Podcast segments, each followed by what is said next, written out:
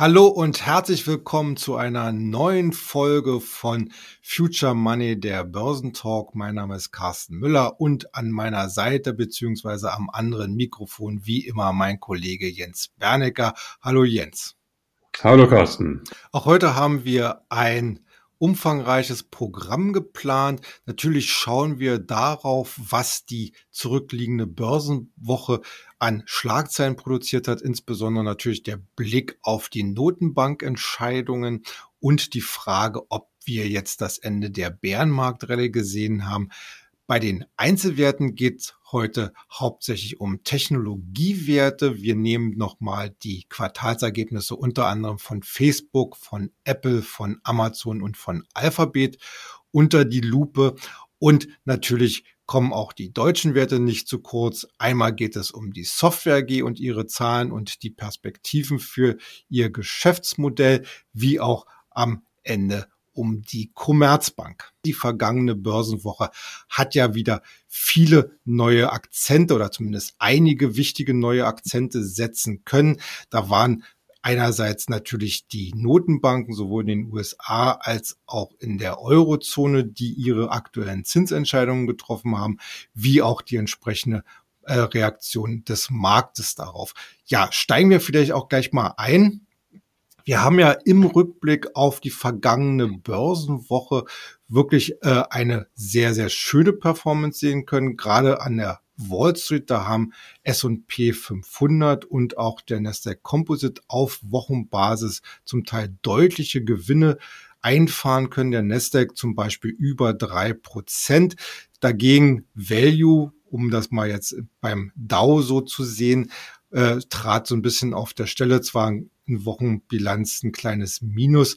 Aber äh, das war, glaube ich, eher auch so ein bisschen zufällig. Also ich würde da schon sagen, eher auf der Stelle treten.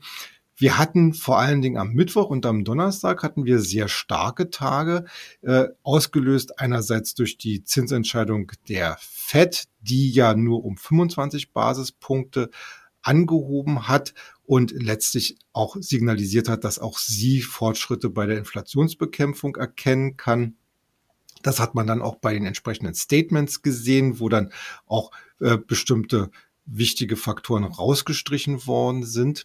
Auf der anderen Seite die EZB, die zwar auch um fünf, noch, noch mal um 50 Basispunkte angehoben hat und auch angekündigt hat, dass sie so einen großen Schritt auch im März gehen möchte, aber trotzdem reagierte der Markt darauf positiv, wahrscheinlich so nach dem Motto, jetzt ist so die gewisse Unsicherheit raus. Ja, jetzt stehen wir im Prinzip charttechnisch im Markt weiterhin sehr gut da. Da stellt sich uns natürlich auch die Frage, ist jetzt damit der Bärenmarkt beendet? Tja, also rein technisch gesehen ähm, haben wir auf jeden Fall im S&P und im Nasdaq ähm, klare Signale, wonach zumindest der Abwärtstrend, der ja seit äh, dem letzten Jahr galt, gebrochen ist. Ja, das ist eindeutig. Und ähm, wenn man es streng nimmt, äh, wäre der Nasdaq tatsächlich jetzt äh, an einem Punkt, wo man zumindest äh, von den Zahlen her sagen kann, der Bärenmarkt ist beendet. Damit ist aber noch nicht automatisch auch ein neuer Bullenmarkt eingeläutet. Also ich glaube, da gilt es ein bisschen zu differenzieren. Ja, also nicht, dass wir gleich sagen, äh, wir müssen jetzt in Euphorie ausbrechen. Aber man muss sich mal äh, aus der Distanz mal anschauen, was hier gerade passiert. Wir hatten es ja im Future Money auch schon mal angedeutet, die Zentralbanken rennen ja immer ein bisschen hinterher. Ja, die statistischen Auswertungen zur Inflation beruhen immer auf Vergangenheitsdaten. Und äh, was sie da sehen und was sie analysieren, waren Umstände der letzten Monate, aber nicht unbedingt der Gegenwart und schon gar nicht, was die Zukunft betrifft. Und wir hatten es ja immer schon gesagt, dass die Inflation ähm, einen besonderen Ursprung hat. Und was wir jetzt eigentlich sehen, ist eine Bestätigung dessen, dass wahrscheinlich jetzt schon, gerade heute und auch in diesen Tagen, die Inflation schon längst rückläufig ist. Die Statistiken werden das aber erst in ein oder zwei Monaten zeigen oder im besten Fall im nächsten Monat schon. Und ähm, das ist genau das, was die Börse hier spürt und antizipiert, dass diese ganze Geschichte deutlich an Dramatik verliert. Aber wir waren in den letzten Monaten auf dem Parkett so erschrocken und alle haben so sehr nach ähm, Rezessionen geschrien und nach schwierigen Zeiten und, und, und, dass wir eigentlich psychologisch gesehen ein völlig verzerrtes Bild hatten. Und dieses Bild relativiert sich jetzt wieder. Deswegen auch Value. Diese ganze Geschichte der letzten Monate, Value, Value, Value und alles, was Tech ist, ist also überteuert und die Story ist vorbei und die nächsten Jahre werden schwierig und so weiter und so fort. Also da sage ich ganz klar, das ist alles Humbug. Das ist alles Quatsch. Und die, unter, die, die Berichtssaison, auf die wir ja gleich noch eingehen, zeigt das auch. Ja, es hat Bremsspuren gegeben, ja, es hat Anpassungen gegeben, aber die Story ist natürlich noch längst nicht vorbei. Ganz im Gegenteil. Wir sehen ja an solchen Dingen wie der künstlichen Intelligenz, was sich dort äh, tut. Und das sind natürlich genau solche Sachen, die die Börse antreibt. Und wir haben es immer wieder tausendfach gesagt, die Börse ist ein Antizipationsmechanismus. Und ich glaube daher, dass das jetzt die ersten Zeichen sind, dass 23 gänzlich anders laufen wird als 22. Und ähm, schön zu sehen, dass wir hier eine Bestätigung dafür bekommen. Hm. Du hast gerade schon die Quartalsberichtssaison angesprochen. Hier vielleicht zum Einstieg nochmal so ein kurzes Update, was denn bisher gelaufen ist. Wir hatten ja jetzt eine der intensivsten Wochen hinter uns bringen müssen und in der Endabrechnung ist es derzeit so, dass gerade beim S&P 500, wo ja die besten Daten und die umfangreichsten Daten vorliegen, es zu einem durchschnittlichen Gewinnrückgang um 5,3 Prozent gekommen ist. Zum Ende des Quartals hatte der Markt nur im Bereich von rund 3,3 gerechnet, also Abschlag von 3,3 Prozent. Gleichzeitig sind auch die positiven Überraschungen relativ tief. Also wir sind jetzt hier bei 69 Prozent in etwa. Zur Erinnerung, der Fünfjahresdurchschnitt lag äh, mal oder liegt bei 77 Prozent positiver Überraschungsquote. Dennoch sieht man, bei den Umsätzen fallen die Ergebnisse stärker aus als erwartet eigentlich so die ganz große Überraschung ist das sicherlich nicht. Was glaubst du denn, wie dann schon mal äh, die, die gewisse Endbilanz äh, aussehen wird bei der Quartalsberichtssaison und welche Perspektiven sich eigentlich daraus ergeben? Das ist genau das, äh, diese Differenzierung ist schon sehr wichtig, denn wenn die Umsätze ähm, positiv überraschen, dann heißt es ja, dass der Absatz ähm, in allen Sektoren nach wie vor ausreichend stabil ist. Ja, und das äh, kann man auf der anderen Seite auch ganz gut zum Beispiel an den Daten des Arbeitsmarkts sehen und jetzt an der Wall Street, der war ja auch sehr positiv. Ja, wir haben ja immer davon gesprochen, dass die Fed hier versucht, eine Rezession herbeizuschwören, aber der Arbeitsmarkt zeigt das noch nicht, weil es auch keine Notwendigkeit dafür gibt. Wenn also der Verbrauch und der Arbeitsmarkt einigermaßen stabil ist, dann gibt es auch keinen Grund für die Unternehmen anzunehmen, dass jetzt überall massiv auf die Bremse gedrückt wird. Ja, und das ist ja genau das, was die Umsätze zeigen. Ähm, warum wird aber weniger verdient? Nun, weil die Unternehmen natürlich auch Vorkehrungen äh, geschaffen haben. Und das ist ja auch das, was wir in den letzten äh, Monaten gesehen haben. Es werden, es wird konsolidiert, es wird überall Kosten werden gespart. Ähm, man bereitet sich auf dieses Szenario der Rezession vor für den Fall, dass sie dann kommt. Nur die Frage, die sich natürlich jetzt langsam, äh, die wir uns stellen müssen, ist, was ist denn, wenn sie nicht kommt? Ja, was ist denn, wenn es wirklich nur ein Soft Landing gibt? Dann haben wir eine ganz besondere Situation, nämlich dass das Umsatzbild, also der, der Absatz ähm, in sämtlichen Sektoren nach wie vor stabil ist, aber dann auf ermäßigter Kostenbasis. Das heißt, man hat zwar gespart, man ist produktiver und effizienter geworden. Und das bedeutet natürlich dann, dass im zweiten Halbjahr 23 oder 24 also die, die Gewinnmargen explodieren werden. Ja, ist ja ganz logisch, weil man einfach äh, die, die Effizienz dann irgendwann spüren wird. Und das sind genau diese Dinge, die wahrscheinlich in, schon in diesem Jahr dazu führen, dass wir eine ganz neue Dynamik in den Kursen sehen werden, weil wenn wir jetzt merken, dass es vielleicht doch nicht so schlimm kommt, wie wir gedacht haben, aber wir darauf vorbereitet sind, haben wir einen riesigen Puffer. Und da sind natürlich gerade die Unternehmen am spannendsten, die am meisten äh, konsolidieren mussten oder am meisten sozusagen sich darauf vorbereiten mussten auf dieses Rezess äh, Rezessionsszenario. Und das sind natürlich die Tech-Werte. Das sind die Werte, die jetzt richtig geprügelt worden sind. Und deswegen sehen wir auch plötzlich wieder diese Dynamik im S&P 500 und im Nasdaq und weniger am Dow Jones. Und ähm, diese Berichtssaison wird meines Erachtens die sein, wo wir dann einen Cut sehen, weil ich glaube schon im nächsten Quartal wird ähm, ein etwas breiteres Aufatmen zu verspüren sein. Ich glaube, es ist ja immer wichtig, was sagen die Unternehmen zwischen den Zeilen. Was in der Vergangenheit gewesen ist, ist ja eigentlich gar nicht so wichtig, weil das ist ja meistens schon eingepreist. Uns interessiert ja, was wird antizipiert bei den Unternehmen, was erwarten die Unternehmen. Und das war auch jetzt in dieser Berichtssaison ganz interessant. Ähm, die Manager lehnen sich zwar nicht aus dem Fenster, aber schon im Unterton hört man, es scheint jetzt nicht so schlimm zu kommen, wie alle jetzt hier posaunt haben. Ja, und das ist genau das, was die Börse hören will. Und deswegen haben wir jetzt auch diese Kursexplosionen, auf die wir ja gleich noch hier zu sprechen kommen. Genau, steigen wir da vielleicht gleich mal in die Einzelanalyse ein. Ein Wert, von dem man es wahrscheinlich am wenigsten erwartet hatte, hat ja einen Quartalsbericht vorgelegt, der regelrecht zu, zu Begeisterungsstürmen oder zumindest zu einer richtig äh, dicken Rallye am Aktienmarkt geführt hat, nämlich Facebook. Und das, obwohl das Unternehmen ja für das vergangene Jahr einen äh, Verlust, äh, ich glaube, äh, waren das 13 Milliarden im, in seiner Metaverse-Sparte äh, melden musste.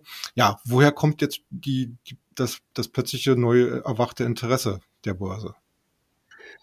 Naja, weil es genau das eben ist, was ich eben sagte. Also Facebook ist natürlich noch längst nicht ähm, tot. Ja, und äh, wenn wir uns erinnern, wie die Kommentare jetzt gewesen waren, ähm, jetzt als Facebook das letzte Mal diese, diese, ähm, diesen schlechten, diesen negativen Ausblick gegeben hat, dann waren ja schon einige Analysten ganz schnell dabei und dann gesagt, ah ja, also Facebook äh, hat eine schiefe Ebene und äh, das Geschäftsmodell wankt und so weiter und so fort. Äh, insbesondere seitdem die Gesetze in Sachen äh, Werbung und Datenschutz und so weiter äh, gegriffen haben. Aber das Geschäft ist natürlich nicht tot. Man muss mal auch berücksichtigen, wie, wie weit Facebook immer noch in der Welt verbreitet ist und ähm, wie viele Menschen Facebook nutzen. Also wir haben acht Milliarden äh, Menschen auf diesem Planeten, ja, und davon haben äh, ungefähr 64 Prozent Zugang zum Internet und ganze 59 Prozent nutzen ähm, die Social Media, also die sozialen Medien jeden Tag. Ja, und bei den ganzen Apps, die Facebook ähm, im Programm hat, ähm, ist es so, dass die jeden Tag drei Milliarden Menschen erreichen. Jeden Tag nutzen drei Milliarden Menschen irgendeine App von Facebook. Und immer noch drei, und sogar 3,7 oder 4 Milliarden auf monatlicher Basis. Ja, also die Hälfte des, der Bevölkerung des Planeten wird in irgendeiner Weise von einer App von Facebook erreicht. Und das ist schon, das ist schon immens. Das ist schon eine extreme Breite. Wer kann schon, welches andere Unternehmen kann das mhm. von sich behaupten? Ja, nicht sehr viele. Und diese breite Basis der Erreichbarkeit ist einfach ein wahnsinnig stabiles Fundament. Und da müssen wir uns jetzt nicht so Sorgen machen, ob es da monatliche Schwankungen oder jährliche Schwankungen gibt, weil mal vielleicht ein bisschen weniger über die Werbung reinkommt und ein bisschen mehr. Das ist nicht relevant. Relevant ist, dass die Menschen diese Apps regelmäßig nutzen, mal mehr, mal weniger. Ganz normal. Und solange das der Fall ist, wird es immer eine Diskussion geben, also was ist Facebook tatsächlich wert? Und wir haben das ja auch schon im Börsenbrief oft genug äh, diskutiert. Facebook geht es ja nicht nur um die Apps, sondern es geht ja um die Frage, kommt aus diesem Meta, aus diesem Metaversum irgendwann eine neue Perspektive? Und wer sich schon mal damit auseinandergesetzt hat, mit diesem ganzen ähm, Metaversum und dem Augmented Reality und wie die, wie die zweiten Realitäten dort ähm, aufgebaut werden, dann wissen wir, dass das Trends sind, die dauern noch viele, viele, viele Jahre. Na, wir werden natürlich jetzt nicht sofort ein Metaversum haben, aber ich denke, von der Tendenz her geht es in, eindeutig in diese Richtung. Man sieht es auch in, in Sektoren, wo man es gar nicht so richtig erwartet hatte. Ich war, neulich hatte ich mal gesehen, eine Studie von, ich glaube, es war Audi und Audi hat eine, ein, ein neues Modell, eine, eine Konzeptstudie auf den Markt gebracht, wo die Windschutzscheibe eine Oberfläche ist für ein Metaversum. Das heißt, die, die, die Windschutzscheibe, äh, durch die man schaut und äh, rausschaut, ist auch ein Bildschirm und in diesem Bildschirm werden dann Informationen und Dinge eingeblendet, während man sozusagen durch die Landschaft fährt. Das zeigt schon so ein bisschen, wohin die Reise in den nächsten Jahrzehnten gehen wird. Und das sind, glaube ich, die Dinge, die jetzt relevant sind, wenn wir wirklich sagen wollen, ist Facebook heute ein Kauf? Und wie lange muss man eine Facebook halten oder, Entschuldigung, Meta-Plattforms halten, damit dann ein ordentliches Investment draus wird. Und da würde ich sagen, gegenwärtig ist das eine gute Gelegenheit zu kaufen, weil wir waren alle erschrocken über dieses, dieses Angstthema bei Meta-Plattforms letzten Jahr. Ähm, gegenwärtig ist die Aktie sicherlich sehr attraktiv bewertet, wenn man mal davon ausgeht, was in den nächsten zehn Jahren kommt. Klar ist dabei auch, wenn man heute Meta kauft, äh, muss man die Aktie schon ein bisschen länger halten. Also klar werden wir jetzt eine, eine, eine technische Reaktion haben und wir werden äh, da sicherlich ein paar Kursgewinne haben, aber richtig spannend ist die Frage, wo steht Facebook oder Meta in fünf oder in zehn Jahren? Und da prognostiziere ich deutlich höher und alle äh, werden sich dann ärgern, dass sie den gegenwärtigen Kurs nicht genutzt haben. Ja. Ein Wert, der in der Korrektur ebenfalls unter die Räder äh, gekommen ist, war ja auch Apple mit seinem, äh, ich sag mal so, Spitzenprodukt, dem iPhone. Jetzt hat Apple auch Zahlen vorgelegt, die erstmal äh, auf Enttäuschung äh, stießen. Also am Donnerstag nachbörslich ging die Aktie mit anderen Technologiegiganten auch abwärts. Am Freitag dann plötzlich so ein Stimmungsumschwung, weil verschiedene Analysten dem Unternehmen quasi beigesprungen sind und äh, nochmal auf die positiven Wachstumsperspektiven hinwiesen. Kannst du das, äh, diese Meinung teilen? Absolut. Also Apple ist ähm, auch ein ganz so ein klassischer Kandidat, äh, wo natürlich äh, Schwankungen in der Wirtschaft oder Schwankungen im Stimmungsbild irgendwo sich sofort bemerkbar machen, weil das sind Premium-Produkte. Apple sind ja keine Billigprodukte, das sind Premium-Produkte und die sind auch teuer. Und äh, natürlich überlegt man sich dann, äh, wenn man ein etwas verhaltenes Stimmungsbild in der Bevölkerung hat, äh, muss ich jetzt unbedingt ein iPhone, das neue iPhone für 1000 oder 1400 Euro kaufen oder kann ich noch ein bisschen warten? Und genau darum geht es eigentlich. Es geht nicht darum, dass äh, die Apple-Produkte plötzlich weniger attraktiv sind. Sie sind einfach jetzt für den gegenwärtigen Zeitgeist oder für das gegenwärtige Stimmungsbild ein bisschen zu teuer. Aber wie ich immer sage, aufgeschoben ist ja nicht aufgehoben. Und irgendwann werden die Verbraucher wieder zurückkommen und sagen, jetzt hätte ich aber ganz gerne das neue iPhone oder den neuen Mac oder ein iPad oder eine iWatch oder wie auch immer. Und da sehen wir ja auch, dass diese Produkte immer weiter sich entwickeln und auch weiter eingreifen in unseren Alltag. Es gibt immer weitere Funktionen die es nett machen, mit Apple-Produkten zu arbeiten. Und das wird auch noch so anhalten. Und deswegen stimmt das schon, was die Analysten gesagt haben und dem pflichte ich auch bei. Äh, man darf sich nicht so sehr von solchen Monatszahlen oder Quartalzahlen vielmehr immer so aus der Bahn werfen lassen. Die, die, die Börse ist immer sehr schnell erschrocken. Das ist dann wirklich ein scheues Reh, das wissen wir ja auch. Und dann ist man sofort erschrocken und sofort äh, gibt es dann eine, eine kleine Panikwelle, der Kurs wird gedrückt und irgendwann legt sich der Staub und dann guckt man zweimal hin und sagt, Moment, Moment mal, was hat sich denn eigentlich bei Apple geändert? Gar nichts. Es hat sich überhaupt nichts geändert. Ganz im Gegenteil, es wird eigentlich immer nur besser. Und ähm, das ist genau das, äh, wo wir sagen, da ist einfach sehr viel psychologisches Momentum in der Börse. Es ist eben nicht alles rational. Und jetzt äh, kommt wieder die Phase, wo wir alle uns die Aktien anschauen, die im letzten Jahr richtig runtergeprügelt worden sind und natürlich fragen wir uns, war das gerechtfertigt oder war das vielleicht nicht auch eine Übertreibung nach unten? Und ja, in vielen Fällen war es eine Übertreibung nach unten. Und diese wird sich jetzt relativieren. Und das führt natürlich dazu, dass wir dann eben gigantische Basiseffekte haben werden. Also wenn man sich die Tiefskurse vom Oktober anschaut, ja, das ist ja teilweise schon immens. Äh, ich glaube, wir hatten letztes Mal auch über Tesla gesprochen. Ich glaube, allein schon die, die technische Reaktion von Oktober bis heute sind ja schon fast 100 Prozent Kursgewinn in Tesla. Hätte man im Oktober gekauft. Mhm. Und ähm, das sind genau diese Dinge, wie, wie wir ja heute in der Sendung besprechen, äh, die werden das erste Halbjahr oder vielleicht ganz 23 deutlich prägen. Da bin ich fest von überzeugt. Okay. Ähm, ein weiterer Wert, der Zahlen vorgelegt hat, äh, war Amazon. Amazon hat aber am Freitag deutlich eins auf die Mütze bekommen dann im Markt.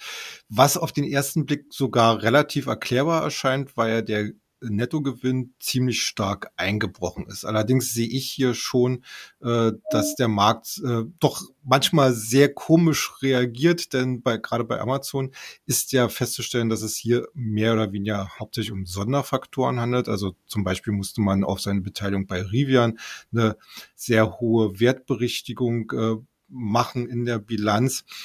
Natürlich ist das Problem, dass man höhere Kosten schultern musste. Im Gegenzug hatte man aber auch äh, den Umsatz über den Erwartungen um neun Prozent steigern können. Ja, also bei Amazon sozusagen viel eigentlich Licht, aber auch Schatten. Äh, wie ist deine Einschätzung zu dem Wert?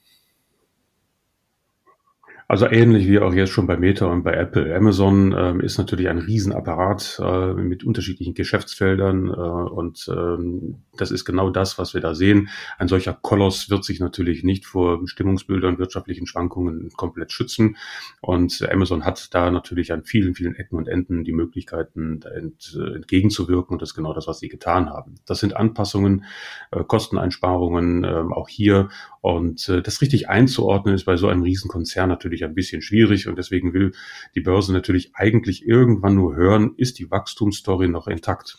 Das ist natürlich bei Amazon ein bisschen schwierig, weil irgendwann kann ein solches Riesenunternehmen nicht mehr in der gleichen Dynamik wachsen wie in den Jahren davor. Das ist ja klar. Insofern geht es jetzt um die Frage, wie verteilen sich die Geschäftsfelder. Und das Cloud-Business zum Beispiel ist ja ein sehr wichtiges. Das hat ja auch, ähm, auch Bremsspuren erleben müssen. Aber auch da stecken wir meines Erachtens immer noch in den Anfangsphasen, weil die Unternehmen weltweit ja jetzt in den letzten Jahren erst angefangen haben, das Cloud-Business zu nutzen oder die, die Angebote zu nutzen. Und da sind so die Dinge, wo wir, wir als Börsianer dann hinschauen und sagen, wo kommt denn die nächste Wachstumsphase her? Ähm, hat Amazon jetzt somit eine Wachstumsphase? Nein, hat sie nicht. Gibt es noch eine? Ja, in Teilbereichen reicht das, um den Kurs jetzt nochmal in ganz neue Sphären zu drücken? Eher nicht. Also ich wäre froh, wenn wir in Amazon jetzt wieder die alten Höhen äh, erreichen, also innerhalb des Jahres vielleicht Kurs um 130, 140 Dollar. Das wäre schon eine Menge. Aktuell stehen wir bei 100 Dollar. Das sind dann also 30, 40 Prozent und das ist schon richtig, richtig viel. Ja, und das ist dann schon ein gutes Investment. Und das würde ich der Aktie auch zumuten. Also, dass wir tatsächlich so um, äh, vielleicht im Sommer, ähm, Herbst um die 140 Dollar stehen. Und dann ist es ein gutes Investment. Das heißt aber nicht, dass dann hinterher nochmal, wie gesagt, eine neue Dynamik entfacht wird. Also da würde ich einfach nur die aktuelle Schwankung nutzen, ja, im Stimmungsbild. Und das reicht aber schon aus. Hm, okay. Und noch ein richtiger Big Player im Tech-Sektor Alphabet. Auch bei Alphabet gab es äh, eher enttäuschende Zahlen, vor allen Dingen was die Werbeeinnahmen anging. Äh, YouTube schwächelte, das Cloud-Business schwächelte. Hinzu kam natürlich jetzt in den letzten Wochen diese ganze Thematik künstliche Intelligenz, Microsoft. Äh, was ich so direkt nicht auf dem Schirm hatte, war ja, dass äh, Google bzw. Alphabet ja selber auch an einer KI-Software arbeitet, die man bislang allerdings nur intern mehr oder weniger verwendet hat und jetzt nun über durch diesen Microsoft-Schritt äh, jetzt darüber nachdenkt, diese äh, Software nun auch öffentlich äh, zu machen, äh, ver öffentlich verfügbar zu machen. Ja, wie siehst du Alphabet äh, in den nächsten Monaten aufgestellt? Also da geht es tatsächlich nicht um Monate, sondern eigentlich um Jahre. Und das ist schon äh, tatsächlich nicht ganz, ganz unwichtig. Diese, die als Chat-GPT im November ähm, veröffentlicht wurde, beziehungsweise online geschaltet wurde, ging bei Google sofort äh, die Alarmglocken. Ja, es gab dann wirklich einen Code Red, ein intern buchstäblich ein Code Red, der im Unternehmen ausgelöst worden ist. Und das war eine Krisensitzung und man hat sich dann intensiv äh, mit dieser Geschichte be befasst und das tut es heute auch noch. Das passiert natürlich nicht von ungefähr. Ja, also die Google ist ähm, immer noch, ich sag mal, vereinfacht eine Suchmaschine, ja, ähm, natürlich mit unterschiedlichen Geschäftsfeldern, mit unterschiedlichen Bereichen und unterschiedlichen Ertragsmodellen, aber im Kern geht es immer noch darum, Daten auszuwerten. Und es geht darum, dass die Menschen Google nutzen, um im Internet zurechtzukommen. Und mit ChatGPT, mit der künstlichen Intelligenz, deutet sich an, dass das sich möglicherweise in den nächsten Jahren oder Jahrzehnten deutlich ändert. Weil wenn ich jetzt mit ChatGPT einen anderen Zugang oder mit einer solchen Technik, mit einer solchen Plattform einen anderen Zugang zum Internet habe, wo ich nicht mehr auf eine, auf eine Google-Seite gehe und dann eingebe, was ich gerade brauche und was ich gerade suche, sondern dass mir die Plattform das entweder schon von sich aus sagt oder ich mich mit der Plattform unterhalte bei ChatGPT wird es ja hinauslaufen, dass es dann eine Voice-Activated äh, Plattform ist. Das heißt, man kann sich also mit seinem iPhone, mit seinem Laptop, wie wir das jetzt hier am, äh, im Moment in der Sendung tun, unterhalten und man kriegt dann die Ergebnisse entweder in welcher Form auch immer präsentiert. Und das ist natürlich schon etwas ganz, ganz anderes als das, was wir mit Google kennen. Also hier geht es tatsächlich um die Frage, wie, wie müssen wir das deuten, wie müssen wir werten? Ist möglicherweise die KI ein, ein, mit, ein Instrument, um die bisherigen großen Such- oder Plattformgiganten wie Google abzulösen. Kann sein. Durchaus denkbar. Hat es in der Wirtschaftsgeschichte immer schon gegeben, dass irgendwelche neuen technologischen Trends dazu geführt haben, dass ganze Geschäftsbereiche einfach sich irgendwann im, im Zuge der Zeit aufgelöst haben. Und die kennen wir ja alle, die Beispiele. Und insofern ist das bei Google tatsächlich jetzt ein, eine, eine ganz spannende Frage.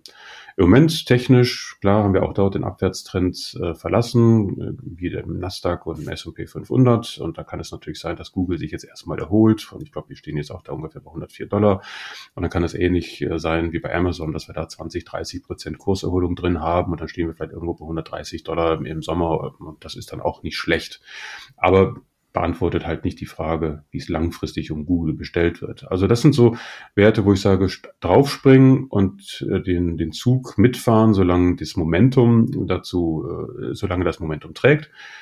Aber strategisch gesehen wachsam bleiben, weil ich vermute, das haben wir auch in dieser Sendung schon mal besprochen, dass dieses Thema KI den Ton der, des ganzen Tech-Bereichs in diesem Jahr prägen wird. Es war ein, ein Wake-up-Call, wie man so schön sagt, diese Chat-GPT-Geschichte.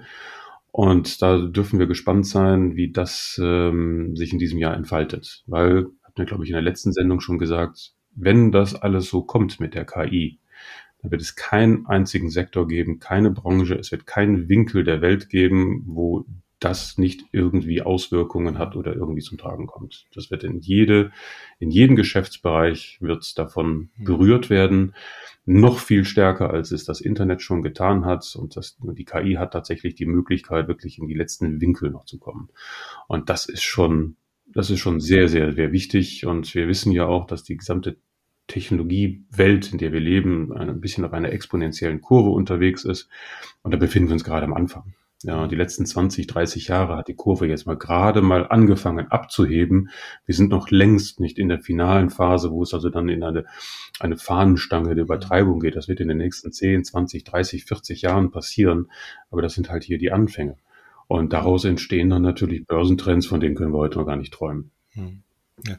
Äh, noch als mein persönlicher Nachtrag zu ChatGPT. Ich hatte diese Woche gelesen, dass, glaube ich, schon über 100 Millionen Nutzer dort registriert sind. Damit ist ChatGPT die am stärksten oder am schnellsten wachsende App äh, oder Anwendung, wie, wie man, man das sehen will, die es bislang im Technologiesektor kam, äh, gab. Und ich muss sagen, ich habe es ja auch selber auch schon genutzt, also beziehungsweise hier im Familienkreis und wir waren alle hellauf begeistert, was heutzutage schon möglich ist. Und wenn man sich mal überlegt, dass dann vielleicht noch, wie du schon gesagt hattest, Sprachinterface äh, reinkommt oder, oder die, die einen Bezug zu aktuali aktuellen äh, Ereignissen, äh, dann haben wir wirklich nicht nur plakativ, sondern tatsächlich the next big thing.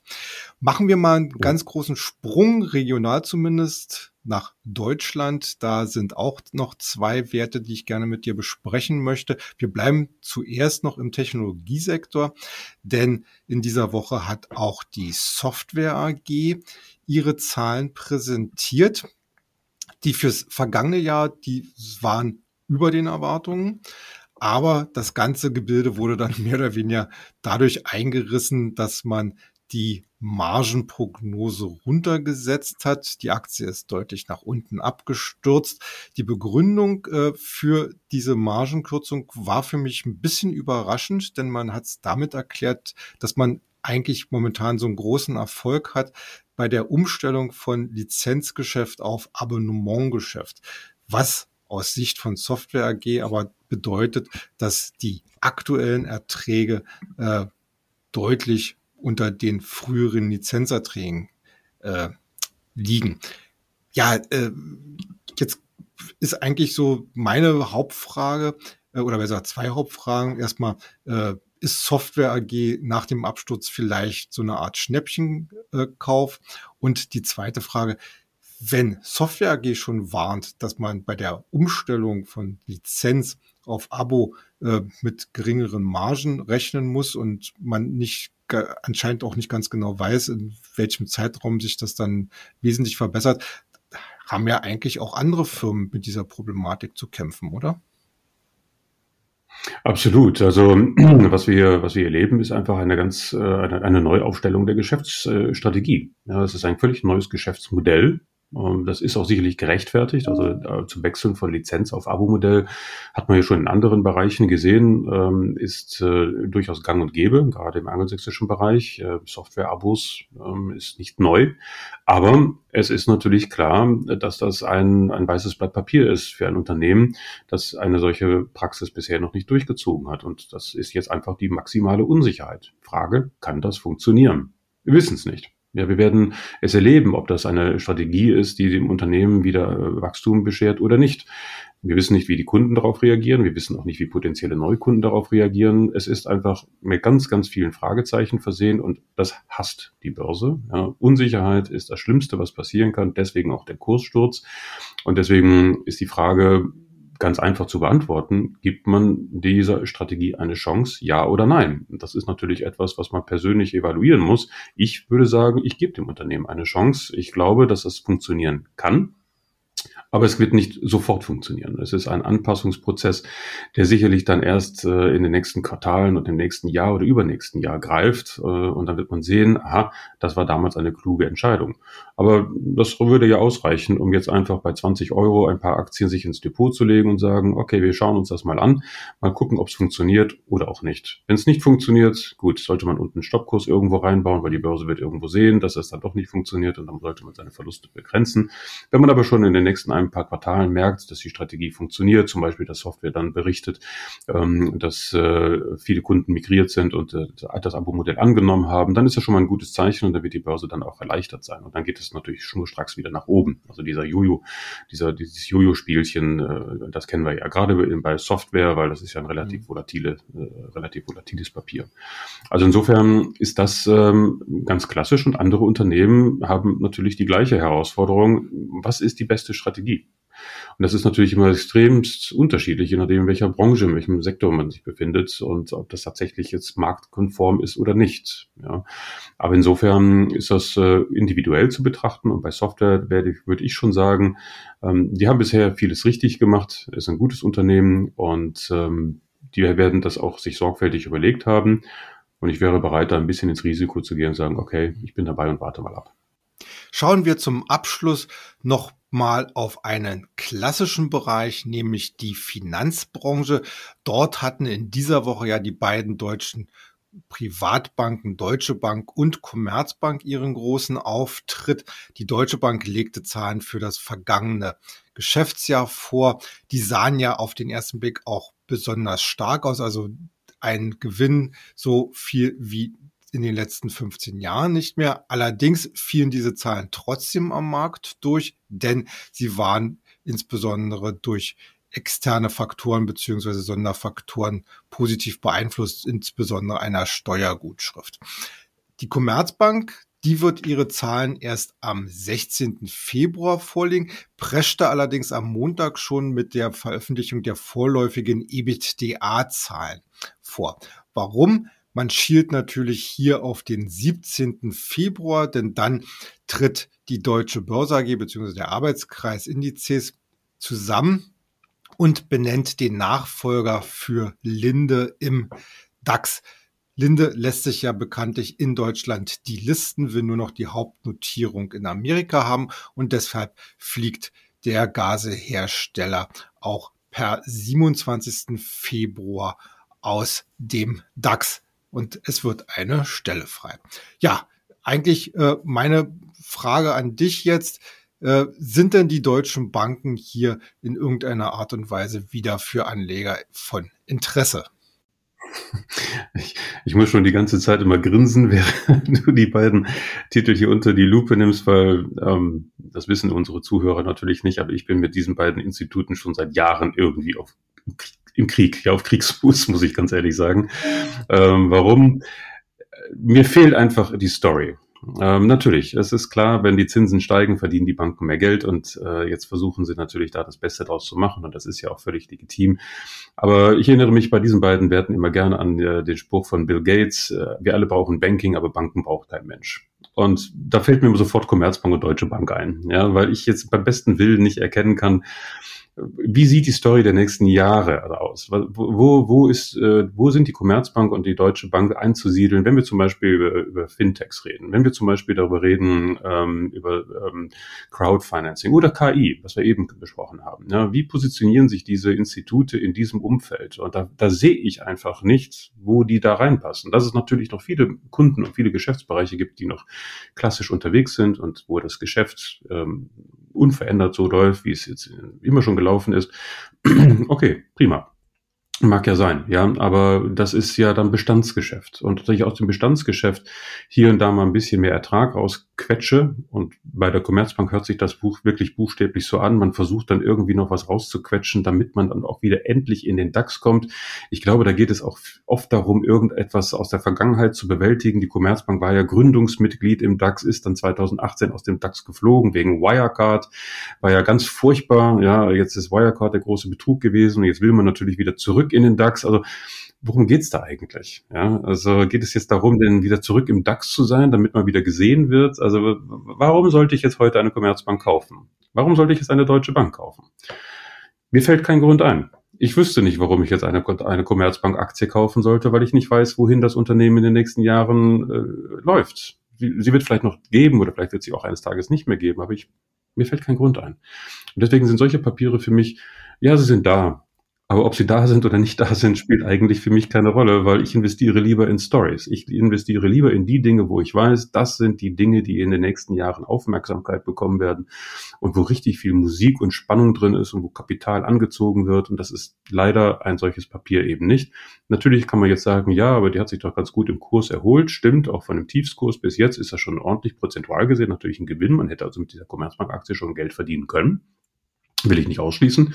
Aber wenn ich ein bisschen auf die Distanz gehe und mir einen längerfristigen Chart anschaue, dann sehe ich eigentlich eine schiefe Ebene. Ja, ich sehe einfach, dass der, der Kurs mit zwischenzeitlichen Schwankungen immer noch tendenziell über Jahre nach unten driftet. Und eine schiefe Ebene, wie wir alle wissen, ist ganz schwierig, äh, da umzudrehen. Und warum? Wie ich es eben sagte, mir fehlt die Story. Wenn die Unternehmen beide eine Story haben, dann kaufe ich auch. Bis dahin schaue ich nur zu. Ja, dann vielen Dank für deine heutigen Einschätzungen. Wir sehen uns bzw. hören uns wieder am kommenden Sonntag. Wenn ihr einen Wert habt, den ihr mal hier besprochen haben wollt, dann schreibt uns einfach. Und ansonsten gilt natürlich weiterhin das Angebot, unseren Börsenbrief Future Money für vier Ausgaben kostenlos und unverbindlich kennenzulernen. Wie ihr das macht, das steht weiterhin in den Shownotes. An meiner Stelle jetzt nur noch einmal ein Dankeschön fürs heutige Zuschauen bzw. Zuhören. Und ich freue mich, wenn ihr dann nächstes Mal wieder mit einschaltet. Auch von meiner Seite. Tschüss.